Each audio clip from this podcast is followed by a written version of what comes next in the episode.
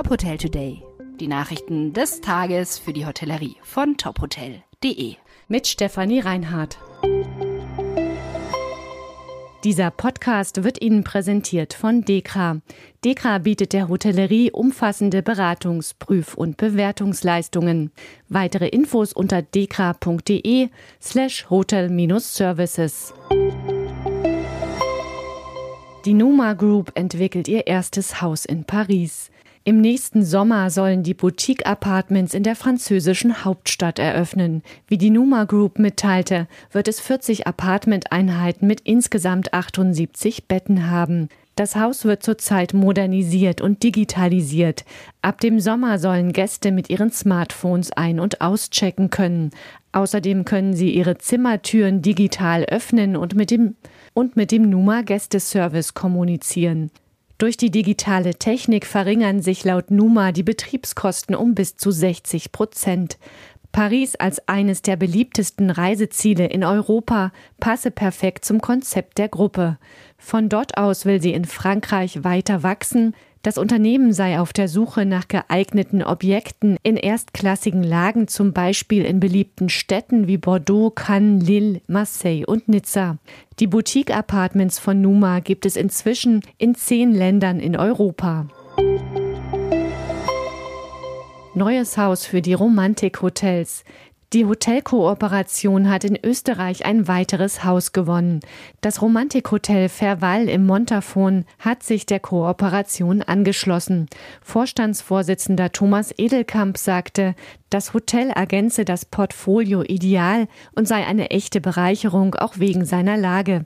Der Gastgeber des Hotels Hajo Krüger möchte seinen Gästen höchste Qualität in herzlicher Wohlfühlatmosphäre bieten.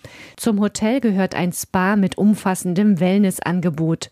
Auf der Speisekarte des Hotelrestaurants steht zum einen Vorarlberger Küche mit saisonalen Produkten aus der Region, zum anderen aber auch experimentelle Küche auf Haubenniveau von Chefkoch Kai Horitzky und seinem Team.